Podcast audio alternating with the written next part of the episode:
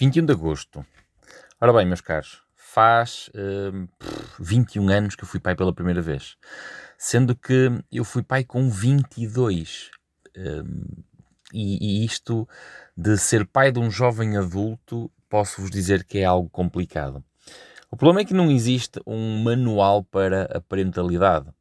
E eu também não acredito que existe uma má educação. Eu acho que todo pai, toda mãe se esforça por dar a, a, a, melhor educação possível e acreditamos piamente que estamos a fazer o melhor do que somos capazes, que estamos a fazer o melhor do que somos capazes. Obviamente que não estou a falar daquele pessoal que abandona os filhos, e são só atrasados mentais. Um, mas qualquer pai que, que tente educar um, um, filho, eu acredito que ele está a dar o máximo e acredita que aquilo é o melhor, é aquilo que sabe, é, é assim que vai acontecer o melhor. Obviamente que às vezes acontecem uh, coisas trágicas, muitas vezes, pronto, ok, muitas vezes acontecem coisas trágicas e eu já levo 21 anos de experiência, mais 15, porque depois tenho uma outra versão mais nova onde tento aperfeiçoar aqui algumas coisas. Eu descobri algumas coisas uh, pelo caminho, à própria custa, ou seja, uh, isto não é propriamente um olha como se faz, é um olha como eu fiz. eu descobri algumas coisas pelo caminho à própria custa, como estava a dizer, que é que posso um dia talvez construir uh, um manual de como eu fiz. Uma coisa que eu hoje acredito e que já havia de, de alguma forma, mas hoje está cada vez mais vincado, é que hum, ser pai muda ao longo do tempo e muda pela necessidade em si. Nós temos que ser um tipo de pai para uma criança, depois temos que ser outro tipo de pai para um adolescente e depois temos que ser o tipo de pai para um jovem adulto. E, e daqui a 10 anos eu digo-vos como é que é ser pai de um adulto. Portanto, vamos deixar esse episódio para daqui a 10 anos. Temos isso combinado. Voltar aqui e depois logo veremos. Mas uh, eu, eu, tenho uma coisa que é: eu, eu não critico, uh, uh, antes, eu não critico, não dou palpites sobre a educação dos filhos dos outros. Obviamente que vejo, que avalio, percebo quando aquilo vai ser um desastre como o Titanic, porque, porque também já passei por elas. E depois, porque há uma outra coisa: é que hum, o, o, o homem, o homem de uma forma geral, não deixa de ser um animal. Nós não somos inteligentes como nos ensinaram na primária. Ah, o Homo sapiens é inteligente. Não somos. Somos 99% instintivos. E, portanto, a, nossa educação, muito inicial, baseia-se muito nessa parte do instinto. Muito francamente, eu não acredito nessa treta do ai, vamos conversar com uma criança. Ah, que conversar, pá? Que conversar? Imaginem que.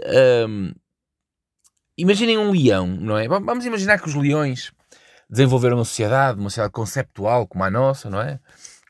E temos o Simba. Vocês todos conhecem o Simba, não é? E o rei Mufasa vai dizer: Simba, tu não podes ser violento com as gazelas, tens que ir conversar com elas. Vai, a, sai à noite e bebe um copo com a gazela, porque nós agora hum, só comemos erva. E o Simba sai à noite para ir conversar com a gazela, não é? E, e a determinada altura o Simba só tem, só tem vontade de morder a gazela e de trincar a gazela. Então o Simba no dia seguinte entra no psiquiatra uh, porque está com problemas psicológicos. Ele diz, eu não compreendo porque é que eu estou com vontade de morder aquela gazela. Não, não sou eu, eu estou-me a sentir um animal, por favor, ajude-me. Não, porque essa é a nossa própria natureza. E há coisas como animais que nós somos, porque nós não deixamos de ser apenas processos bioquímicos apesar de toda a conceptualização e temos desenhado a nossa sociedade conforme achamos que somos e, e, cada vez mais vamos nessa direção esquecendo do animal que somos, mas à medida que nós nos afastamos da, da nossa própria natureza, nós vamos, vamos criando cada vez mais problemas e, um, e, em vez de de vez em quando nós compreendermos a, a, natureza humana, a natureza animal que existe em nós, e eu ainda estou a falar como pai, atenção, nós, nós tentamos conceptualizar, ah não, o Simba tem que ir a um psiquiatra. Não é normal querer morder a gazela. Coitada da gazela, já agora nós somos leões civilizados, não é? E, e com as crianças acontece essa mesma coisa. Um, uma conversa com uma criança, uma criança não percebe puto. Uh, quando nós chegamos à idade adulta, depois temos que lidar com frustrações. Que se nós não formos treinados para lidar com essas frustrações, não é depois em adulto que nós vamos ter capacidade de desenvolver essa, essas capacidades humanas. Existe uma fase, tal como acontece com os animais, para nós treinarmos todas essas capacidades. Acontece é que nós, como pais, começamos a, a, a, negar essa possibilidade de treinarmos as crianças na altura certa. porque tentamos passar sempre mais para a frente. Ah, não, não é necessário agora, então pode criar aqui problemas. Não, os problemas que estamos a criar, ele vai tê-los depois em adulto. E depois em adulto é uma merda tratar desses problemas. Uh, quantas pessoas não andam em, em, psicólogos, em psiquiatras, a tratar, a tratar de simples episódios que aconteceram na infância? E depois andam 10, 20, 30 anos a tratar isso. Quantas pessoas? Um, nós temos que ser pais e temos que perceber que não podemos tratar as crianças como bebés a vida toda. Não podemos tratar os bebés como adultos. Há fases para tudo. E, e essa fase, o respeito por essa fase, é um respeito pela criança em si.